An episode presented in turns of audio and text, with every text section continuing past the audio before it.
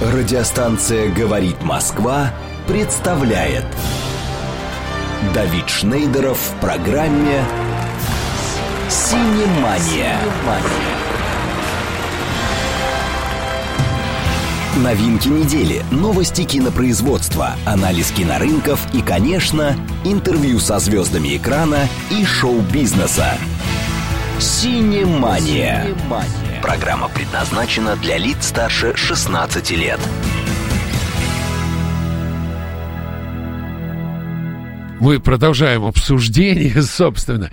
Я всегда вот все время всем нашим слушателям говорю, что самое интересное это то, что происходит за кадром. Да, только теперь уже в эфире обсуждаем. Только теперь в эфире все обсуждается, потому что у нас в гостях Гвоздях? А, Вольфганг Амадей Бетховен.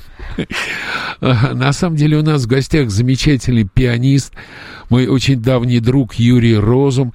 Я сейчас, после того, как Даша напомнит наши связные координаты... Да, кстати, вы слушаете «Радио говорит Москва».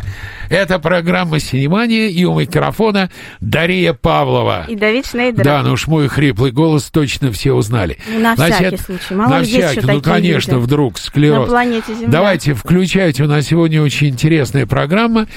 И э, начинаем с наших координат.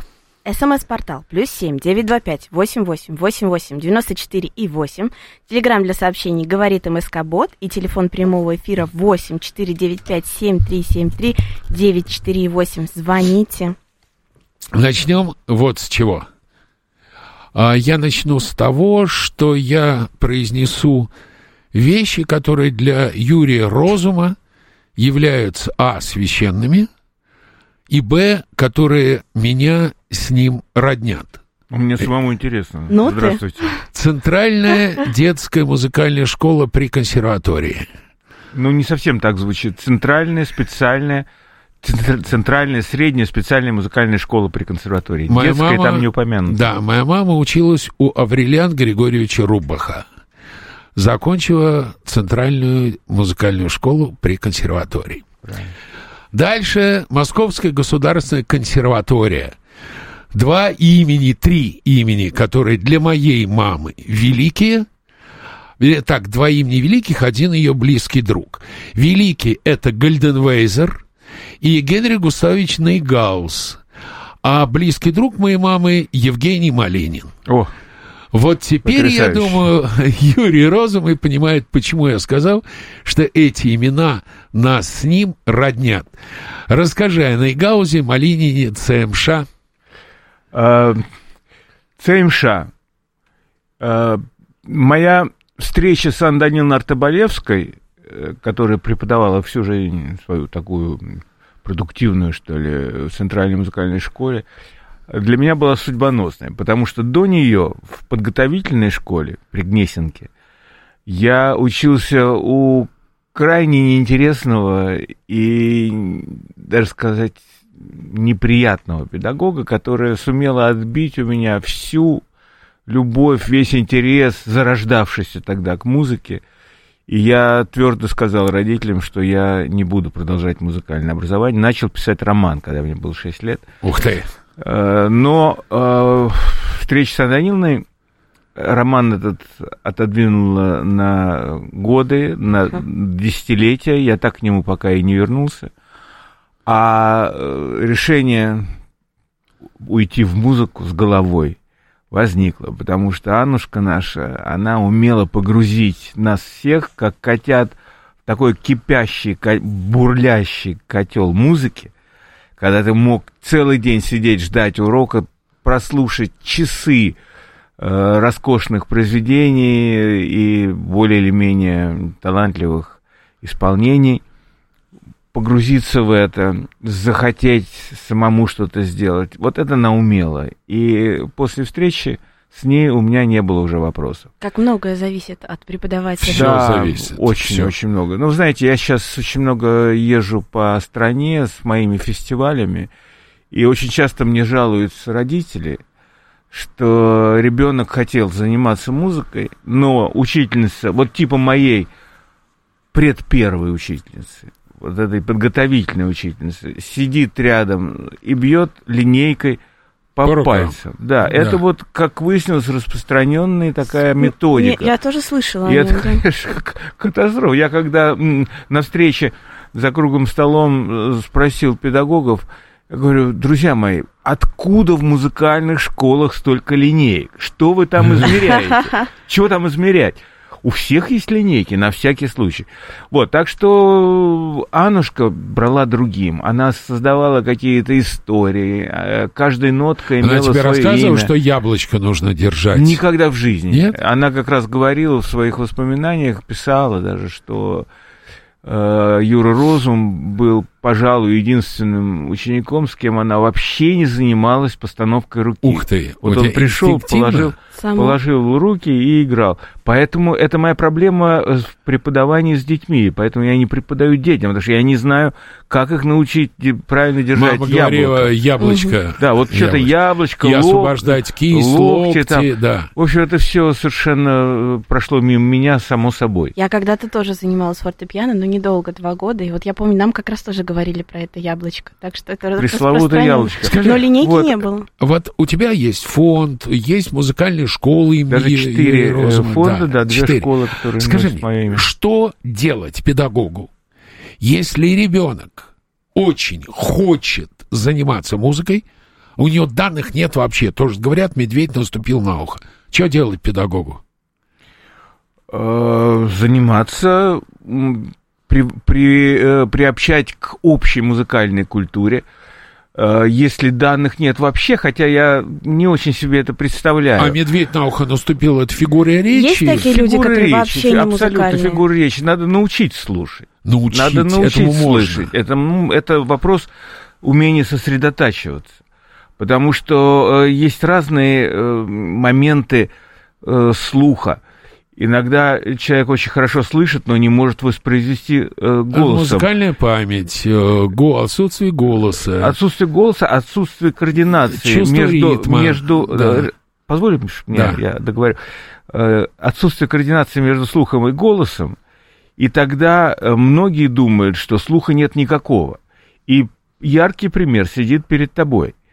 Я э, ни разу э, в детстве не шел э, спать без того, чтобы все мои родичи, папа, мама, папа профессиональный певец, мама профессиональный хормейстер, бабушка профессиональная пианистка в прошлом, дедушка любитель музыки, чтобы они все встали и пели э, для меня песни. Ну, одни и те же. Ну, вот они мне э, нужны были. И я с ними пел все песни на двух-трех нотах. Бубнил просто себе под нос. Я вообще не слышал, что я, что я пою. Мне казалось, что я пою идеально, на самом деле я ни в одну ноту не попадал.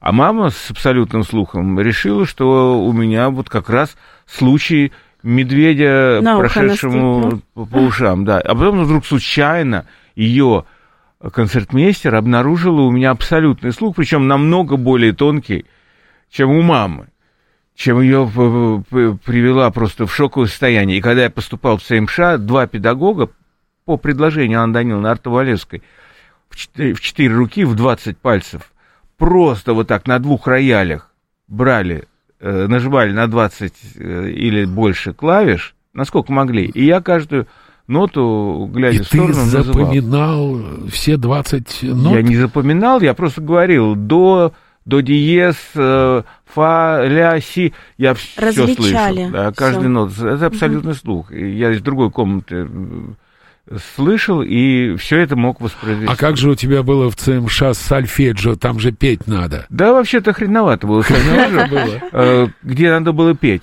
Зато А в диктантах, диктант зато в диктантах я всегда первым. Я с одного раза всегда сдавал тетрадь.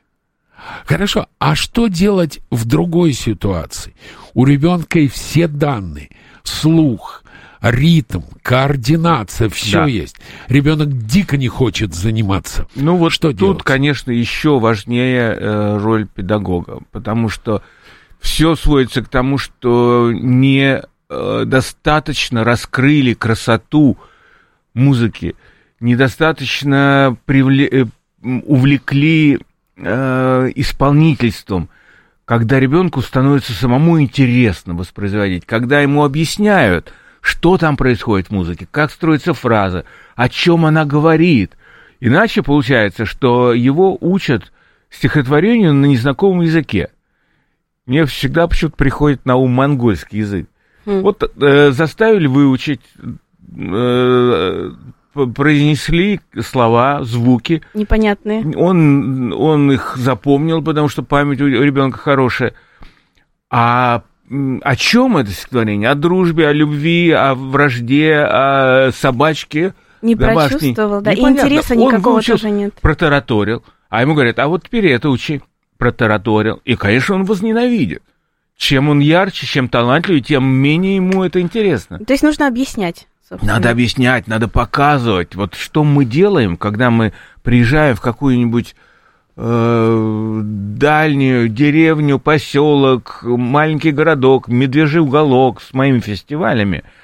Э, я привожу суперспециалистов, и вот этим детям, которые кроме зубрежки ничего не знали, мы говорим о том, как музыка разговаривает, какие там фразы, как она дышит, о чем это, что можно сыграть на подъеме, драматично, а можно, наоборот, э, более лирично, расслабить, успокоить. Одно и то же произведение. А вот скажи, вот ты выступаешь на концерте, ты играешь, у тебя есть же произведение, которое ты играешь все время, любимое. Да. В этих произведениях стоят значки. Значки. Крещендо, диминуэндо, просто значки громче, тише. Угу. Ты всегда играешь одинаково? Или каждый всегда раз? Всегда по-разному. Всегда по-разному? Всегда абсолютно по-разному. От чего зависит? Здесь э, зависит от э, погоды, от положения э, ног слушателей. от э, моего состояния. А ты можешь увидеть лицо слушателя и от него получить заряд? Конечно. Конечно, и даже не обязательно видеть лицо, достаточно его просто почувствовать. Когда ты выходишь в зал, ты через эту тишину входишь в контакт, через вот эту мгновенную тишину, которая воцаряется перед первыми нотами, ты входишь в контакт и начинаешь общаться через музыку, ты начинаешь разговаривать языком, интонацией, без слов. И у тебя возникает контакт между твоим сердцем и вот этими сотнями сердец, которые сидят в зале.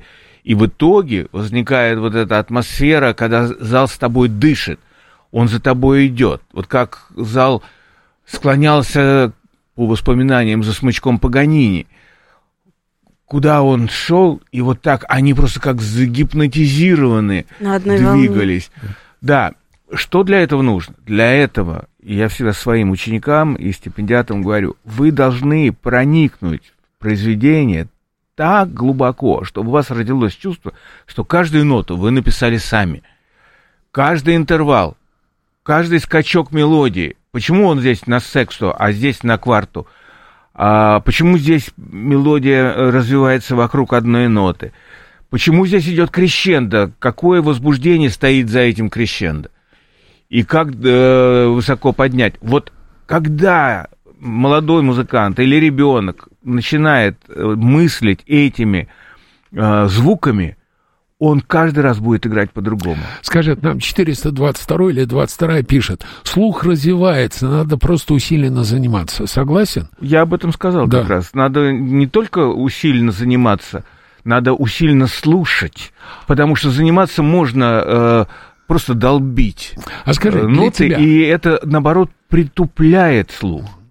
Вот лично для Юрия Розума Моцарт и Сальери — это кто? Моцарт и Сальери. Гений и убийца, гений злодейства, два гений, великих музыка. Гений и, и э, труженик. Причем Сальери труженик. Он, конечно, был труженик, и причем очень талантливый труженик. Просто из него сделали, конечно, Пушкин. монстра. Пушкин. Ну, может Собственно. быть, и до Пушкина. Нет, до Пушкина не было. Нет, Пушкин да. придумал эту историю. Возможно, потому что у него очень приятная музыка. Она, конечно, не гениальная, но э, э, вполне достойна существовать. А э, то, что его сделали символом зависти – и э, ненависти к гению, потому что одному дано, другому не дано, это, конечно, к самому Сальери не имеет отношения. 036 спрашивает, почему, я про- не знаю, почему в Московской консерватории не висят портреты Рахманинова, Глазунова, Шестаковича и Хачатуряна? Они не Ну, висят. Рахманинова висят. Висят. Э, 036. Вот э, Юрий Розум говорит, что висят. Сальери был учителем великого Шуберта. Это правда? Э, Не ловите меня сейчас на знаниях. Понял.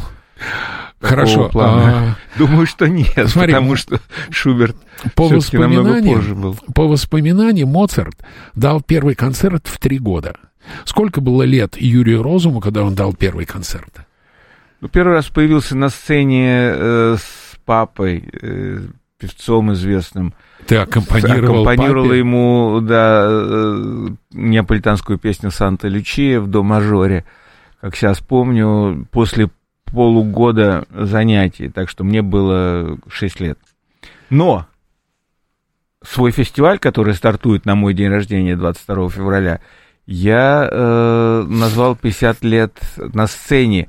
А этот отчет совершенно другой. Это отчет с первого профессионально организованного концерта концертной организации «Союз концерт». Это сколько э, тебе было лет? Это мне было э, 50 лет назад.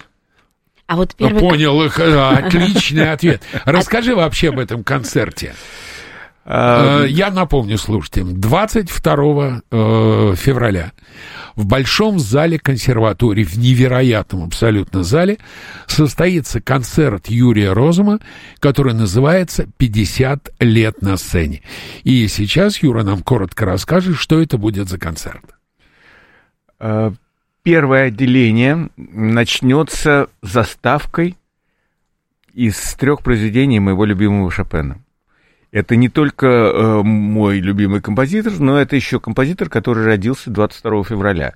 Несмотря на официальную дату 1 марта, но его просто должны были записать мартом, там по каким-то причинам. А родился он именно со мной. Годы разные, Давид, я сразу хочу сказать. Я знаю. Опять начнешь спрашивать. Не-не, не начну. Моцарт, Шуберт, значит, годы разные, а дата одна. Ну, Поэтому или нет, но с детства я обожал играть Шопена. Начну с заставкой.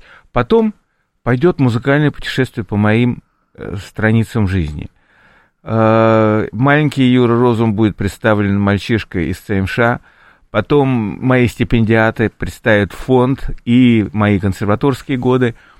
Потом э, служба в Московской областной филармонии это Данил Крамер, э, с которым мы постоянно были на сцене. Э, потом Государственная филармония это Александр Домогаров, с которым мы тоже там часто А встречались. Домогаров-то что, играть будет? Нет, он будет Петь? читать. А. Как раз Сальери монолог, большой монолог из спектакля Поверил? Амады. Я алгебра и гармонию. Ну, не Тогда совсем, да, не совсем. Уже Там решил в науке искушенной предаться неге творческой мечты. Я стал творить, но в тишине, но в тайне, не смея помышлять еще о славе. Нередко, просидев в безмолвной келье два-три дня, позабыв и сон, и пищу, вкусив восторг и слезы вдохновения, я сжег свой труд и холодно смотрел, как мысль моя и звуки мной рожденны, пылая с легким дымом, исчезали. Ну да, так, Так, может быть, тебя тоже в программу можно включить, чтобы легко. вы диалог. Он будет Легко. Шефера читать, а ты будешь э, А, Пушкина. А, я буду Пушкина. Нормально. Это будет прекрасно. Давай мы сделаем так. Так вот, я Да. договорю. А давай смотри, ты, э, мы сейчас сделаем такой сюрпризик для наших слушателей и послушаем в исполнении Юрия Розума Шопена. А потом, после новостей, мы продолжим рассказ. Э, Начнем как раз с Александра Домогарова, который будет читать про Да-да-да, Сальери. И с этой точки продолжим. И с этой Хорошо. точки продолжим. Так сейчас Шопен в исполнении Юрия Розума.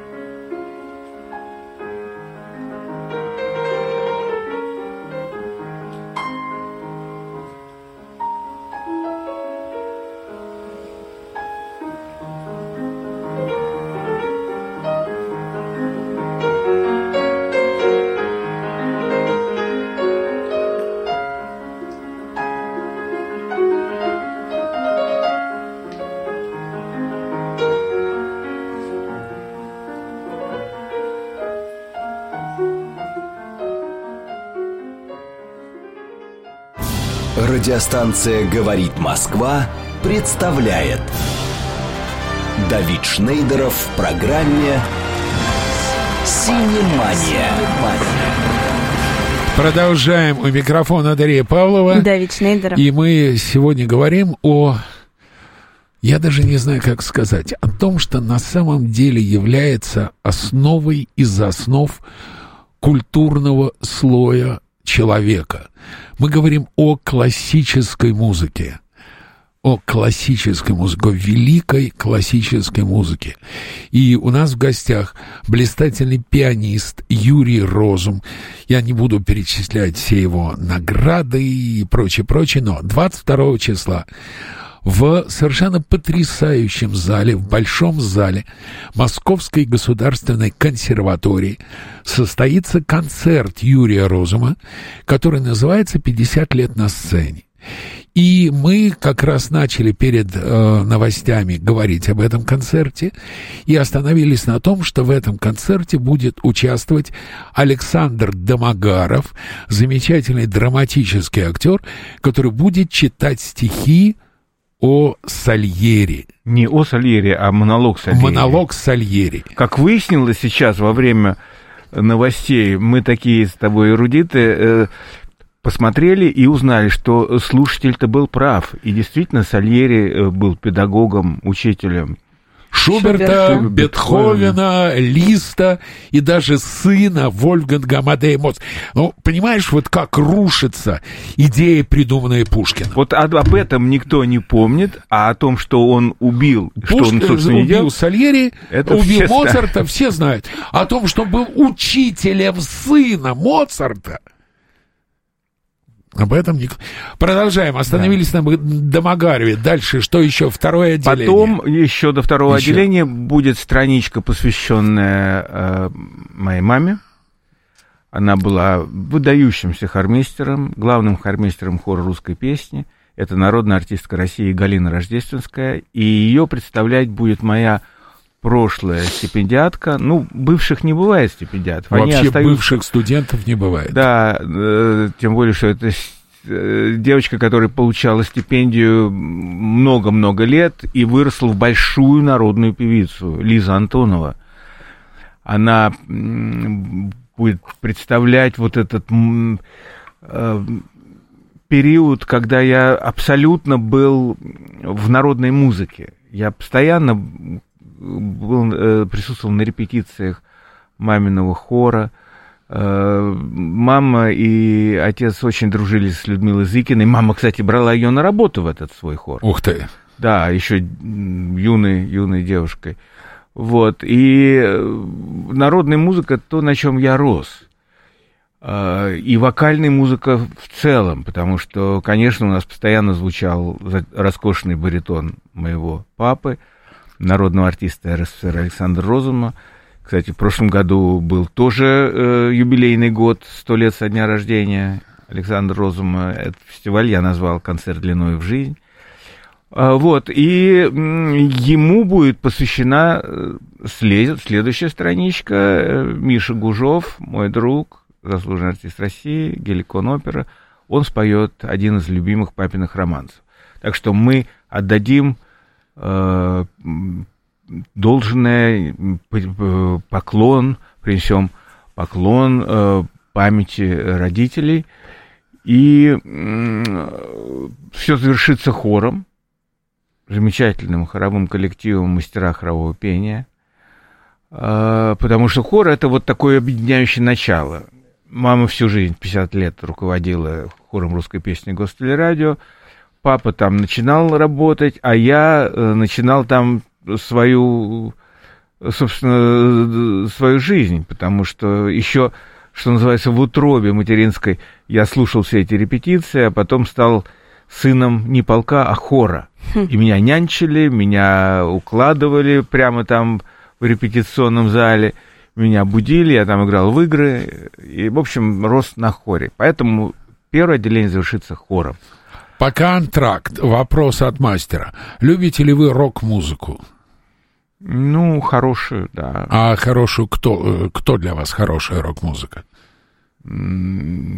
Битлз любите? Конечно, Битлз, э, Меркури, Ну, тяжелый металл не очень для вас. тяжелый, тяжеловат металл для меня. А когда, И, и, и техно никак для а меня когда не- не заходит. оперные певицы поют э, тяжелый рок, именно оперные голоса. Ну, ты имеешь в виду э, Кабалье с э, Эдди Меркури? Э, Нет, не совсем. Я Nightwish, имею в виду. Nightwish, да, имею в виду Therian, когда именно оперные певицы поют практически Ну, металл. Я конкретно сейчас не знаю то, о чем ты говоришь, а в принципе, когда хорошим голосом поют э, любой жанр, я это могу только приветствовать. Просто у нас в гостях был парень, который делает проект «Роки-опера», где солисты Большого театра Ага. поют арии оперные в хард-рок обработке.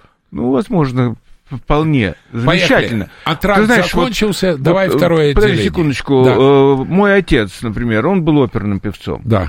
но он при этом был главным певцом патриотических песен, советской эстрады, народных песен, неаполитанских песен. Так что, ну, тогда не было рока. Но А вот в моя мама говорила- стилей, Да. когда были такие певцы, как Кристалинская, которая все пела без На поставленного связках. голоса. Ну, и, в общем, не буду их перечислять.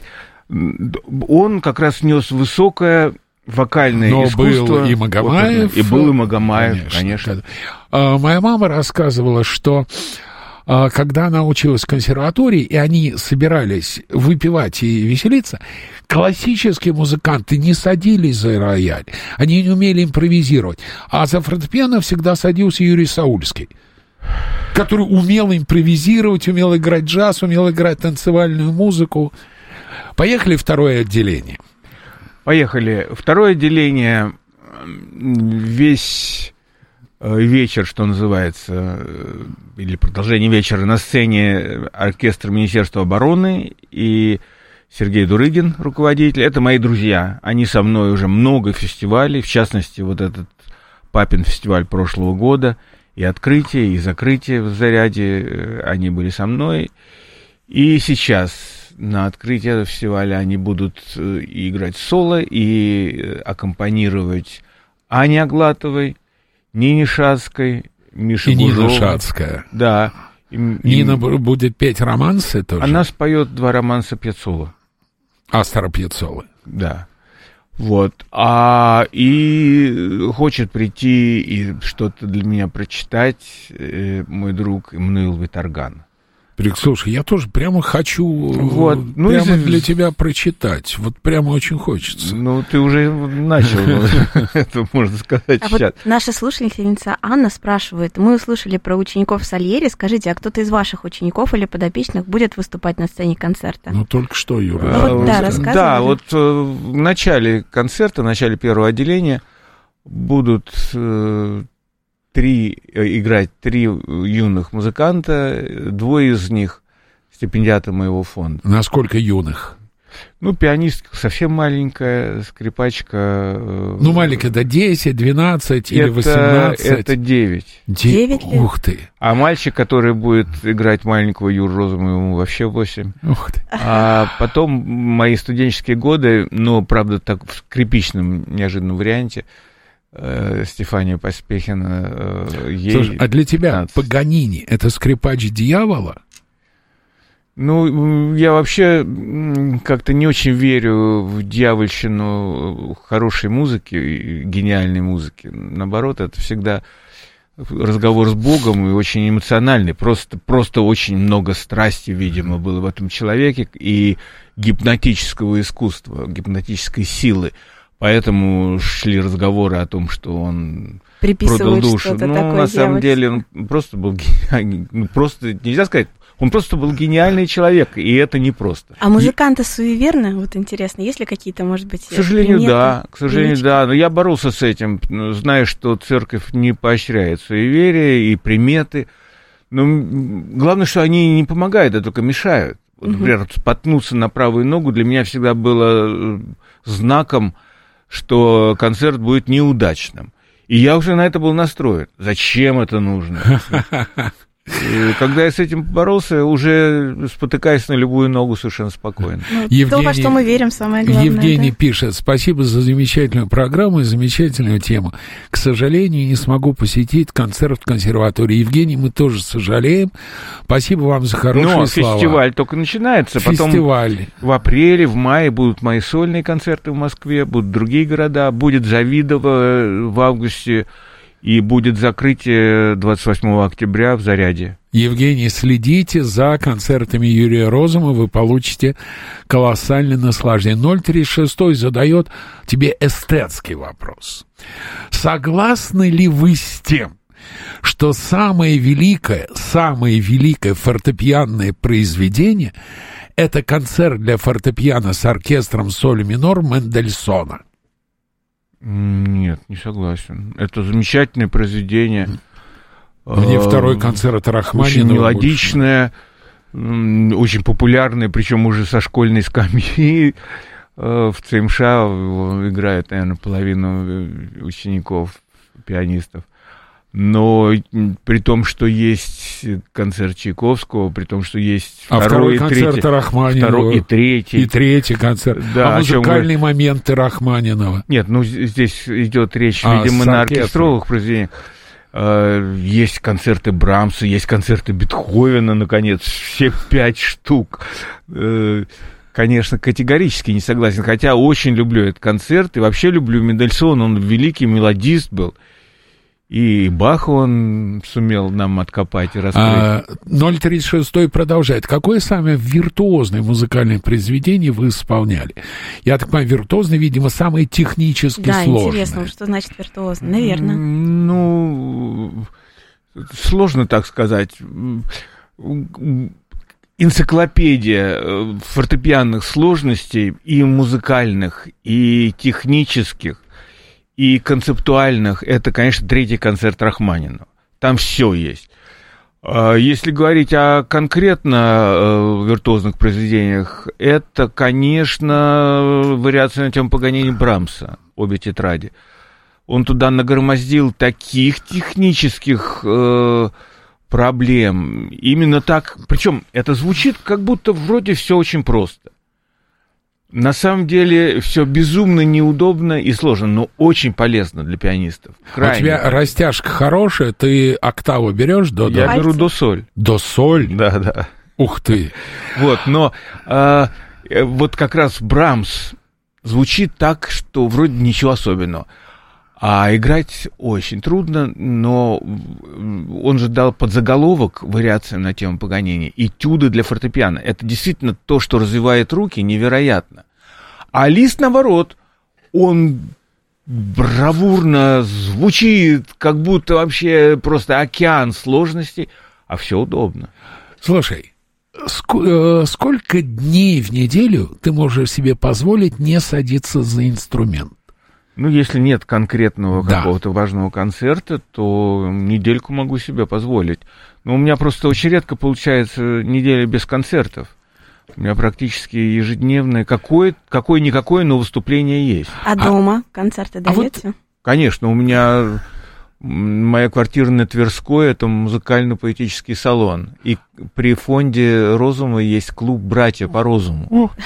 Позови меня в свой салон стихи почитать. Я с удовольствием зову У меня есть тебя, програ- Дарью, абсолютно. У меня есть И программа. даже учениц твоих.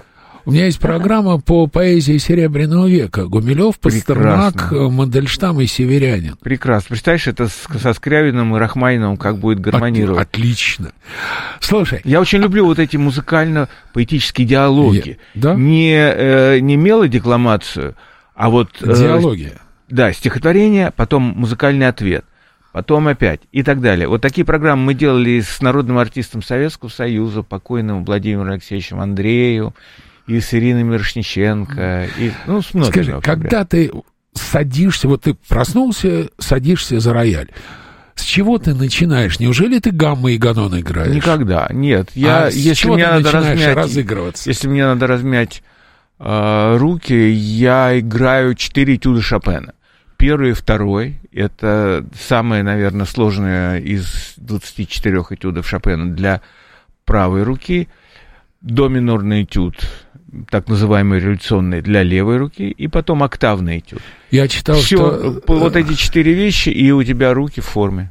Что Скрябин в свое время, у него была очень плохая растяжка, и он растянул себе правую руку и написал этюд для левой руки. Это правда? Не этюд, а ноктюрн, Ноктюрн. И, и прелюдию. Да, так и было. И мир должен быть благодарен вот тому, что он переиграл э, правую руку, потому что это оба произведения совершенно гениальных, а так бы и не написал. А Шуман то же самое, он вообще, по-моему, ну, издевался просто над руками, подвешивал пальцы к потолку там с какими-то конструкциями и полностью испортил себе руки вообще. И не стал пианистом, зато мы получили гения э, композитора. А вот из таких интересных еще моментов э, нашла информацию, не знаю, правда ли это или нет, вы действительно стоите на голове перед выходом на сцену. Да, действительно. Да? А вот для чего И не это только на делается? сцену, но и вообще начинаю день обычно со стойки на То голове. есть это тоже для того, чтобы прийти как-то в какую-то концентрацию? Ну да, это форму? ус- успокаивает. Э, Как правило, ты э, перед концертом уставший, потому что много очень было Концентрация? и вопросов, и, и проблем, и занятий, поэтому у тебя голова такая тяжелая и в то же время пустая. Ты станешь в нее, постоишь, в нее что-нибудь там накапает, э, и потом ты ложишься в позу мертвого тела, все шасану, и, И, А, то есть это ни- нижнее дыхание. нижнее дыхание у меня всегда. Это Всегда, с, э, с 17 лет, когда я очень серьезно занимался хатха-йогой. У Вот как раз всегда- хотела спросить, да, это все получается от йоги, вот эти вот все... Ну, это моменты. да, да, да. Ну, я ставил только э, физические упражнения, все на физическом уровне. Я ушел от йоги как От э, духа. стиля жизни. Как философии, да? И от философии, Мгм. и от практики такой йоговской серьезной. А как ты учишь... Потому что она- при- это, это помешало очень музыке. Это такое успокоение, А, которое лишает тебя эмоций. А что такое музыка без эмоций? Да, нужно Как ты учишь произведение наизусть?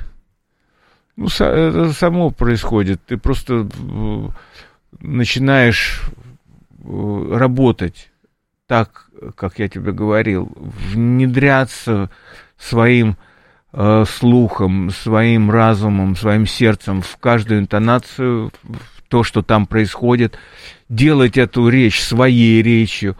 И э, я не запоминаю ноты, я запоминаю мысли, я запоминаю фразы. И они просто так в тебя входят и не выходят. А вот если честно, а бывало, что фальшивил на концерте? Брал не ну что же, я же не, не робот, конечно, бывало. Мгм. А бывало, что слышали люди, говорили, вот здесь Розум вместо э, фа бемоль взял чистое фа. Ну, бывало так, что э, когда такие экстремалы, профессионалы, они даже говорили, что вот здесь э, крещендо не было выполнено, а вместо крещендо сделал диминуэндо. По какому праву? А, Такие тонкости. Я был на записи оркестра Федосеева в, на Качалова, и сидела звукорежиссер. Они сыграли, она говорит, стоп, стоп, стоп. Третья скрипка в малой секунде сфальшивила.